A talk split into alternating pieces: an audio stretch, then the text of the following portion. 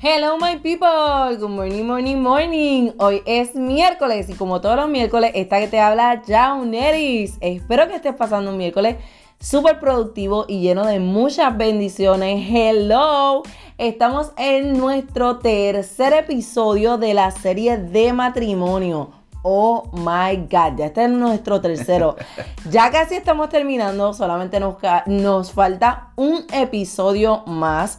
Así que yo espero que tú hayas escuchado los episodios anteriores porque están poderosos. Y como en los anteriores, estoy aquí junto a mi esposo, Jim Cintrón. Un fuerte abrazo, muchas bendiciones, la paz de Dios a todos los que están ahí escuchándonos.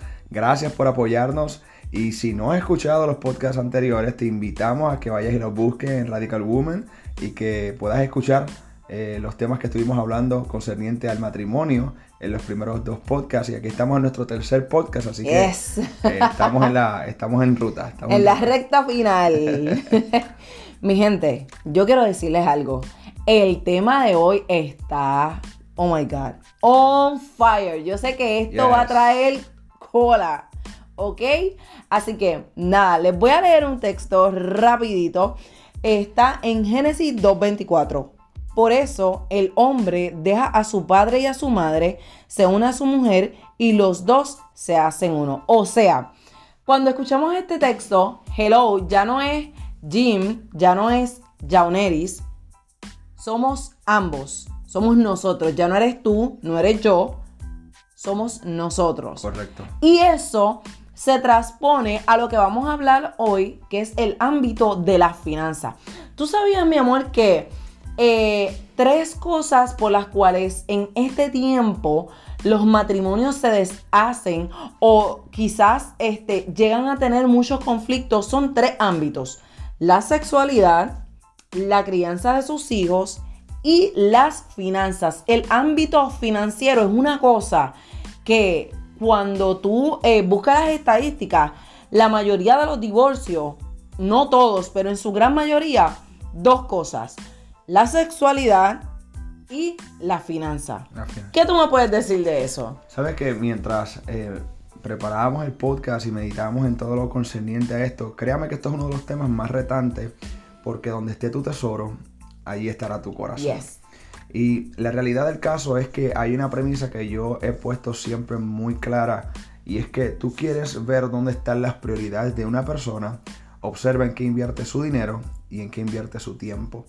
Esas dos cosas van a poner en perspectiva dónde está el corazón o por lo menos cuáles son las prioridades que esa persona tiene en su vida.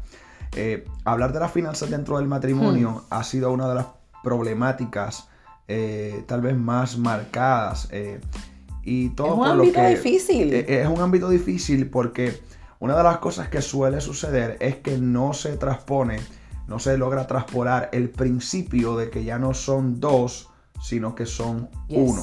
Así mismo. Eh, lo logramos hacer tal vez con la casa, ya no es mi casa, es nuestra casa, ya no es mi carro, es nuestro carro. Pero cuando se va al área financiera, mm, no me toques esto. Esta es eh, mi cuenta, estos son mis ahorros. Este, este es, mi, dinero. Exactamente, mi sacrificio, mi dinero. Y esto a veces de manera directa está relacionado a que en ocasiones, y aquí va una bomba, a que en ocasiones uno de los dos genera más dinero que el otro dentro del matrimonio. Yes. Por causa de esto, entonces uno siente que tiene más derecho que el otro. Sobre las finanzas. Sobre las finanzas. Claro está, esto hay que ponerlo en una perspectiva justa y entender que probablemente, eh, varón que me escuchas o aún eh, dama que me escuchas, eh, posiblemente haya uno de los dos que en algún momento dado, en alguna temporada, durante alguna estancia, porque conozco también de caballeros que han tenido que tomar el reto del hogar y quedarse en el hogar, tal vez no ha podido generar unos ingresos activos, pero la realidad es que hubieron unos ingresos pasivos que no se cuantificaron, me explico. Cuando de repente a uno de los dos se quede en la casa, eh, la, ropa no se lava sola. La basura no se saca sola, no, se fregan los trastes solos, los hijos no se crían solos. No se ayudan a estudiar a los niños solos. No. hay toda una gama de actividad, es de un trabajo. en equipo. Todo lo que conlleva un esfuerzo y, haga una ejecutoria de energía es trabajo. Lo que pasa es que posiblemente. Que uno se paga y otro no no le venga un sueldo de forma directa, pero la realidad es que sigue siendo trabajo, que si de alguna forma alguien tuviese que hacerlo, porque no podemos hacerlo nosotros, tendrías que pagar para alguien que te limpie la casa, para alguien que te dé una tutoría al nene, y eso... Eh, repercutiría en que hay que hacer un gasto adicional. Una inversión. la realidad del caso es que se trabaja, sea afuera o sea dentro de la casa, y hay que valorar y honrar el trabajo que se hace. Ahora, cuando estabas hablando de, que eh, dejarán de ser dos y se convertirán en uno, es importante que podamos eh, ampliar este, eh, este conocimiento y llevarlo a todas las áreas de nuestra vida. Sí, porque lo, queremos, eh, lo queremos solamente trabajar en el área espiritual. ahora en el área sexual. en el área sexual, en, cualquier otra área, pero no me toques el área de, de la finanza. Es, increíble cómo la, finan, cómo la gente, ¿verdad? Llegamos al matrimonio y entonces cuando llegamos específicamente al área de la finanza se nos olvida que tenemos pareja. Es como que, ok, tú por tu lado y yo por el mío. Y, entonces, pero ¿y dónde está eh, eh, el pacto que tú hiciste en un altar? No se supone que serían uno, en todo. Yo he estado en escenarios que a veces he querido que ocurra un arrebatamiento personal. Literal. he estado con personas que comienzan una discusión en algún punto, en algún lugar, donde a quién le toca pagar. Esa es mi cuenta. Eh, te toca pagar a ti, la última vez pagué yo. No, pues entonces yo te voy a pasar los, yo te voy a pasar el dinero de mi plato por ATH móvil. ¿Es en serio? Como que tú dices, Padre, ayúdame. Eh, cuando yo veo ese tipo de cosas, obviamente uno respeta el espacio de cada matrimonio y la manera en cómo operan. Pero la realidad del caso es que cuando tú sabes que las finanzas es uno de los puntos más neurálgicos y sensitivos para que hayan rupturas matrimoniales, tú tienes que adelantarte aún a, las trabas, a las trabas de nuestra ignorancia y a las trabas espirituales que el enemigo va a querer sí, porque no podemos dejar, no podemos, eh, eh, perdóname que te interrumpa, no podemos eh, de, este, echárselo todo y achacárselo todo al enemigo. No, porque hay, hay cosas que realmente caen sobre nosotros porque son malas decisiones que estamos tomando, ya sea en las finanzas, que es el tema que estamos tocando ahora, o ya sea en cualquier área de nuestro matrimonio. De hecho, cuando uno mira, eh, eh, poniendo simplemente como un punto de referencia y colateral, eh, Lucas capítulo 16, desde el verso 1, habla de una parábola donde Jesús cuenta una historia a sus discípulos, donde habla que un hombre rico tenía un administrador que le manejaba sus negocios y llegó una información donde eh, de alguna manera eh, el administrador estaba malgastando el dinero del patrón del dueño y dice que entonces eh, el, el, jefe, el patrón, lo llama a cuenta y le pide un informe final. Yo quiero que usted entienda lo siguiente.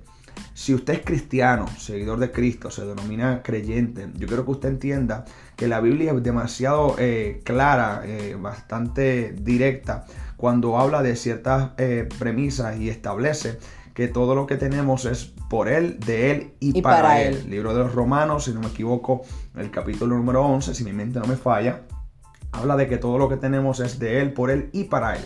Si yo logro transponer este principio a que todo es todo, sea en griego, en hebreo, arameo, lenguas muertas o todo lo que y por haber, usted tiene que entender que aún lo que usted pueda generar basado en su conocimiento también le pertenece a Dios. Por lo tanto, como le pertenece a Dios, Dios puede llamarlo a capítulo para pedir como amo y patrón de sus finanzas y de usted que usted rinda cuentas en cuanto a lo que usted ha estado haciendo y cómo se ha estado desempeñando, cómo ha estado laborando dentro del ámbito de las finanzas. Y a menos que uno logre entender eso de alguna forma o manera, entonces vamos a estar pensando que en esta área Dios no se mete o que Dios no le importa. Y sí, que solamente, es, que solamente es el área espiritual. Para que usted tenga una idea, Salmo 24 dice, porque de Jehová es la tierra, su plenitud del mundo y los que en él habitan. O sea, todo usted le pertenece a Dios. Si usted es creyente, usted vive bajo esa premisa. La Biblia dice eh, claramente en el Salmo eh, 89, 11, eh, tuyos son los cielos, tuya también la tierra, el mundo y todo lo que hay en él, y tú lo fundaste. O sea, todo le pertenece a él.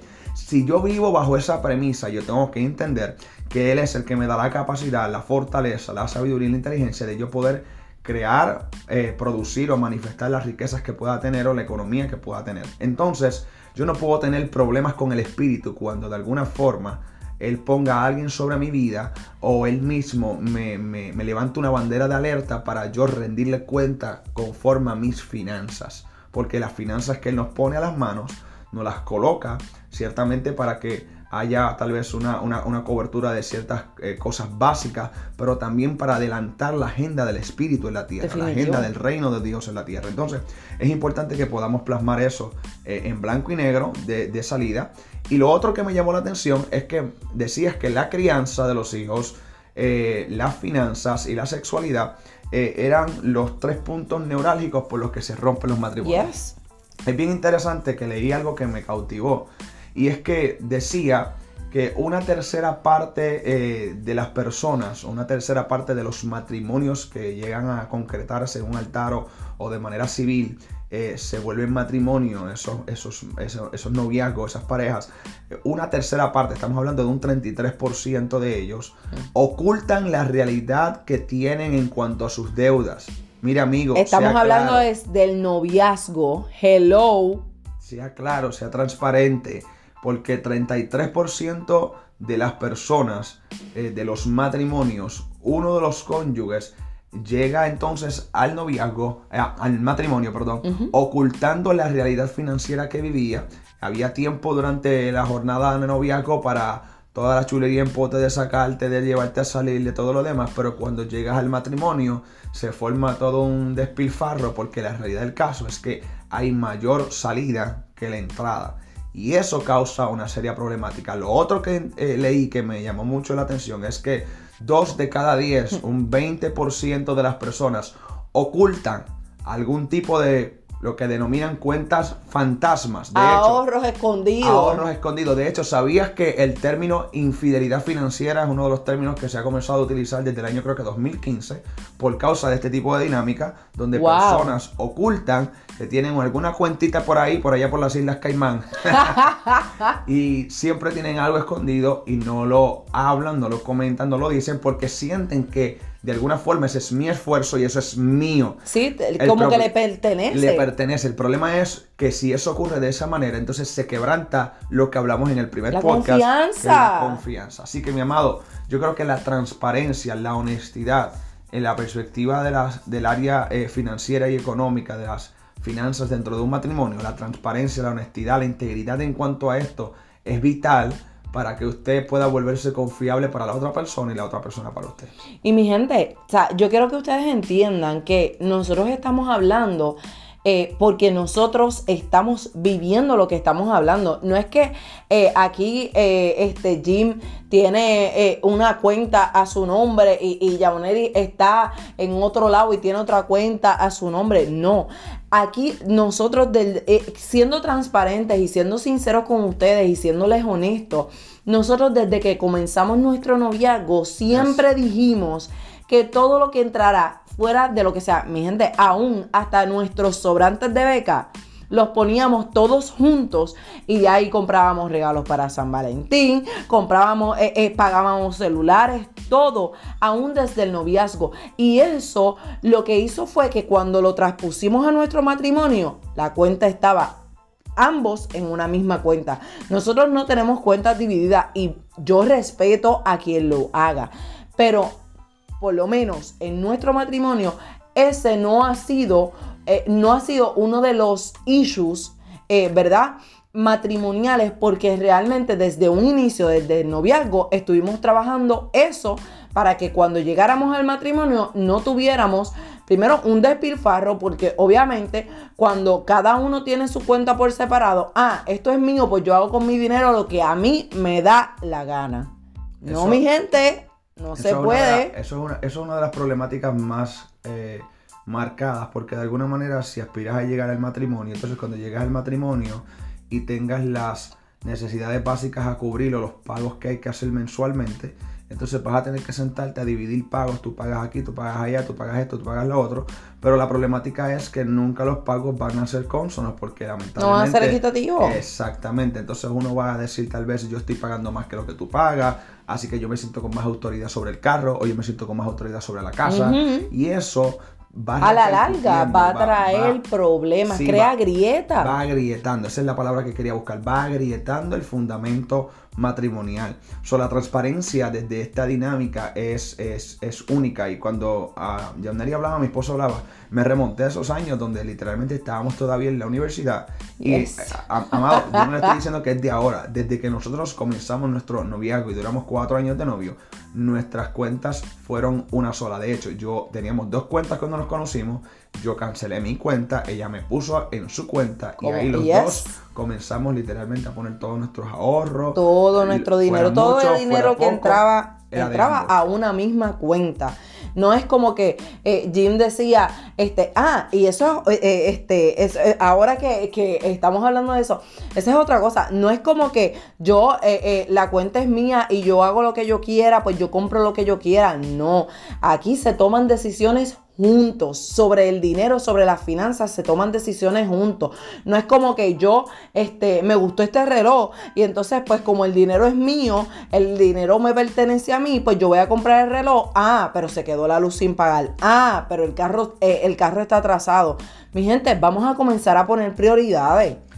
Quien tiene que tratar de mantener un estatus por impresionar, tarde o temprano termina literalmente eh, eh, embrollado en deudas. En quiebra, y, literal. Y, perdiendo y despilfarrando. Yo creo que una de las cosas que la Biblia enseña de manera más contundente es que podamos, de alguna forma, número uno, ser buenos mayordomos, buenos administradores de lo que se nos ha Proverbio nos habla mucho de eh, eso. Totalmente. una de las cosas que yo creo que es importante es que podamos entender eso eh, eh, de hecho, de hecho, yo quiero que usted entienda y lo voy a, lo voy a tratar de, transmitirle en palabras bastante simples. Hay varios versos que la Biblia habla. Número uno, de en la medida que nos sea posible no vivir con deudas.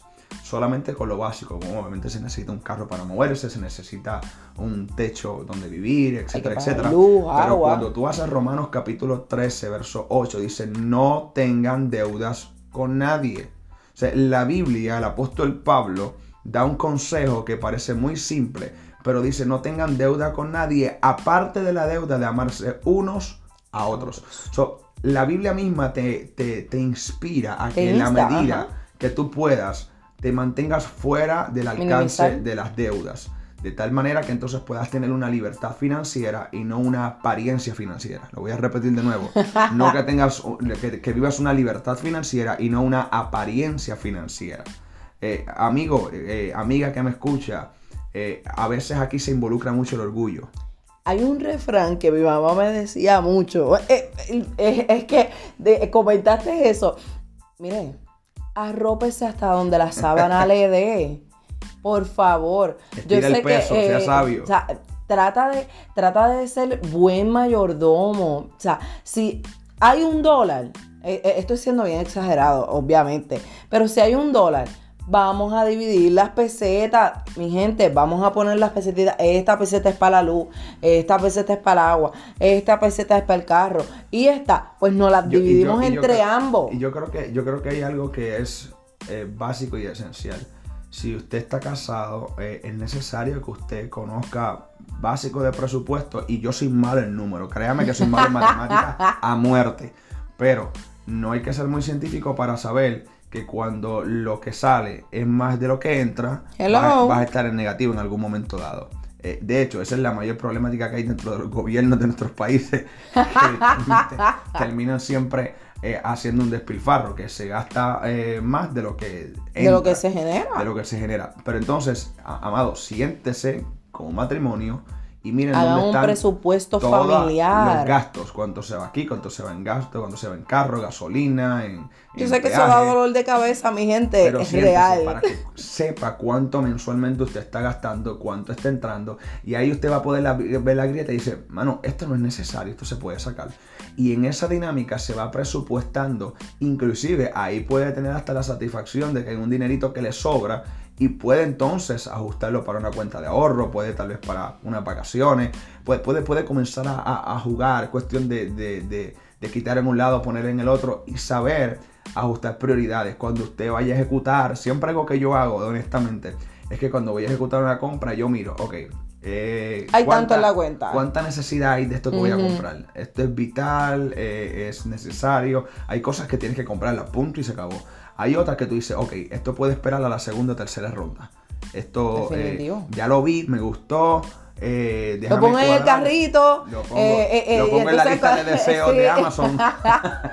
y cuando tengamos el dinero, pues entonces lo compramos. Se ejecuta. Mi gente, y recuerden, somos un matrimonio, las decisiones se toman juntos. Esto no es como que yo tomé la decisión, punto y se acabó. Vamos a sentarnos como gente madura, como, como gente adulta. Hable con su esposo, hable con su esposa. Si usted tiene necesidad de algo, mire, vamos a hablarlo. Mi, amor, yo creo que, que podemos sacar ese, este presupuesto. Mire, hay veces que nosotras como mujeres queremos este, comprarnos todo, todo lo que encontremos en la calle, pero no se puede. No todo Vamos, lo que usted entonces, usted lo puede comprar. No podemos, no se puede, mi gente. Pues entonces vamos a sentarnos con nuestros maridos. Mira, mi amor, yo, yo quiero esto. Y vamos a dialogarlo, vamos a hablarlo. La comunicación, como hablábamos al principio, en los primeros episodios. Vamos a sentarnos como gente adulta a presupuestar, que sea un presupuesto familiar, que lo que haya de la finanza sea de ambos para que entonces cuando comencemos a, presupuestar, no, no jalemos de un lado o del otro. Yo le comentaba a mi esposo cuando estábamos hablando de esto, cuando eh, nosotros como un matrimonio, el matrimonio es un hilo. Vamos a ponerlo, vamos a poner a ilustrarlo de esta manera. El matrimonio es un hilo y en ese hilo están las finanzas. Si tú estás alando para un lado y yo estoy alando para para el otro, va a llegar un momento dado que el hilo no va a aguantar más y el hilo se va a romper. No lleguemos a ese extremo, vamos a unirnos, vamos a unir esas dos esquinas que ambos tenemos y vamos a comenzar a dialogar, vamos a hablar, vamos a sentarnos, vamos a presupuestar y a saber que la finanza no es que esto es mío, no es que esto es tuyo, es que es de ambos. Y yo, yo, yo creo que esa, esa dinámica de entender que es de ambos logra manifestarse cuando tú por amor antepones el bienestar de tu cónyuge antes que el tuyo propio. Cuando tú comienzas de alguna manera a pensar primero en ella, ella a pensar primero en él, eh, eh, ninguno de los dos va, a quedar en, no va a haber egoísmo, ninguno de los dos va a quedar en segundo lugar porque tú vas a ser primero para ella y ella va a ser primero para él. Entonces, de esa manera va a haber un, balance bastante pleno, eh, porque la realidad del caso, si somos muy transparentes, es que las problemáticas que puedan surgir dentro de las finanzas, cuando de alguna forma alguien tiende a pensar que tiene mayor dominio, es porque el orgullo de alguna manera ha entrado en el corazón. Definitivo. el, egocentrismo ha comenzado a... Todo gira en torno a uno.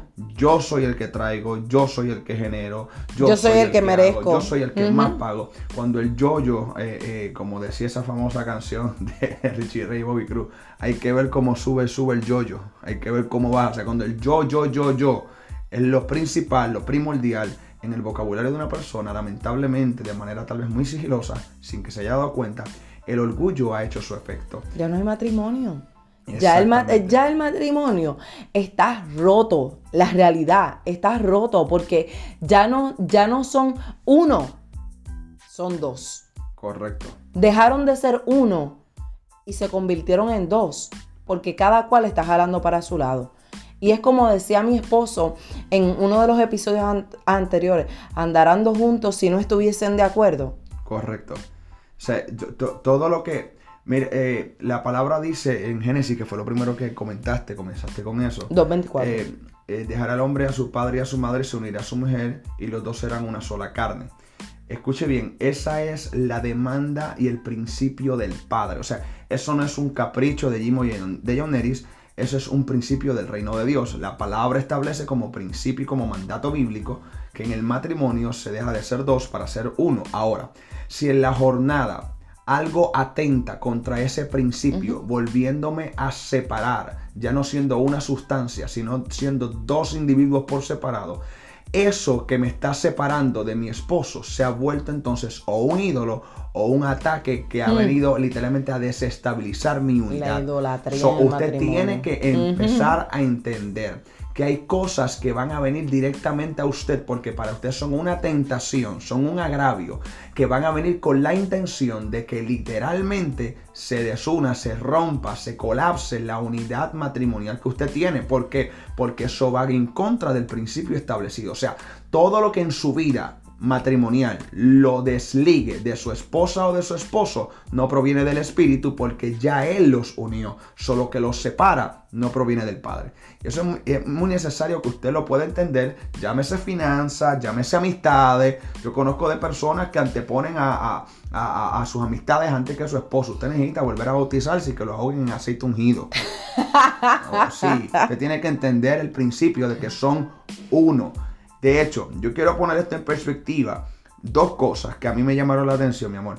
La primera de ellas es que la Biblia dice en 1 de Timoteo capítulo 5, verso 8, porque si alguno no provee para los suyos y especialmente para los de su casa, niega la fe y es peor que un incrédulo. Hmm. Porque yo quiero que usted ponga esto en perspectiva, porque si yo, Jim Sintro, simplemente busco un beneficio personal, económico para mí, gratificarme yo mismo, con la economía eh, del hogar, poniendo a un lado que el dinero que yo utilicé para X o Y cosa era el dinero para yo pagar la electricidad de mi casa y yo no proveo para eso, no solamente no estoy proveyendo para mi casa, sino que literalmente estoy negando la fe que tengo en Cristo. O sea que mi acción literalmente va en contra y se vuelve opositora de mis palabras. Me vuelvo como un incrédulo. De hecho, me vuelvo peor que un incrédulo. Entonces usted tiene que entender que si la Biblia dice que si alguno no provee para lo suyo, especialmente para lo de la casa, ni llega a la fe, eh, una de las cosas que es más importante es que usted entienda que los recursos económicos que pueden llegar a la casa, primero tienen que cubrir la casa para dar un vivo testimonio de la fe en Cristo que nosotros tenemos. Definitivo. Lo segundo que es importante. No puede haber una casa en desorden. No puede haber una casa en desorden. Tiene que haber una casa que esté sometida en todas las áreas al Espíritu Santo, desde lo más espiritual hasta lo más cotidiano. Otra de las cosas que me llamó eh, mucho la atención es que cuando usted busca Lucas 16, que lo mencioné hace un tiempo atrás, unos minutos atrás, eh, el verso 11 dice, porque si en el manejo de las riquezas injustas ustedes no son confiables, porque ¿quién podrá confiarles lo verdadero? Cuando habla de las riquezas injustas, no está hablando de las riquezas que se consiguen de forma ilegal, sino de aquellas riquezas injustas. La Biblia determina riquezas injustas como las riquezas de este mundo. No son justas conforme a las riquezas en gloria. Si tú comparas las riquezas de este mundo con las riquezas espirituales de la palabra, con las, riquezas, espirituales del Padre, no son consonas. las de aquí serían como, como trapos ante las cosas espirituales. Pero si alguien, mire, aquí es que va el principio, si alguien en esas riquezas naturales, en esas riquezas hmm. terrenales, en las riquezas de este mundo. Si alguien en las riquezas de ese trapo, ah, porque eh, eh, lo que no importa la finanza, lo que no importa lo, el dinero, lo que importa es que yo le hagamos a Jehová. Sí, sí, sí. Pero tu amor a Jehová, una de las cosas que va a reflejar es una buena administración de los recursos terrenales. So, si tú me dices a mí que tú amas al Señor y que lo importante es eso, pero hay un despilfarro y un descuadre en el área económica, tal amor entonces se queda solamente en palabras. Por eso es que el pasaje dice, eh, porque si el, si el manejo de las riquezas injustas no son confiables, o sea, si tú no eres confiable para manejar los asuntos terrenales, ¿cómo podrás ser confiables para el espíritu? para manejar y desempeñarte los asuntos espirituales. ¿Cómo Dios te va a dar un ministerio donde corran finanzas, donde mm. la gente pueda verte como alguien confiable, para depositar, para que el evangelio siga expandiéndose, si, si, si no saben ni la hora que es en las finanzas del matrimonio. Eh, eh, tenemos que ser realistas. Hay que ser buen mayordomo porque si lo poco eres fiel, en lo mucho eres colocado. es importante que logremos entender esto desde la perspectiva matrimonial, eh, que lo que yo hago y cómo lo hago, de la manera correcta que yo lo haga, habla de mi relación con Dios. Y número uno, la manera administrativa que yo lleve mis finanzas dan un reflejo de, de la fe en Cristo que yo tengo. Definitivamente. Mi gente, gracias, gracias por estar conectados con nosotros y recuerden, llévense esto en la mente, ¿es tuyo, es mío o es de ambos? ¿De quién es? Mi gente, hasta la próxima. Bye bye my people. Muchas bendiciones.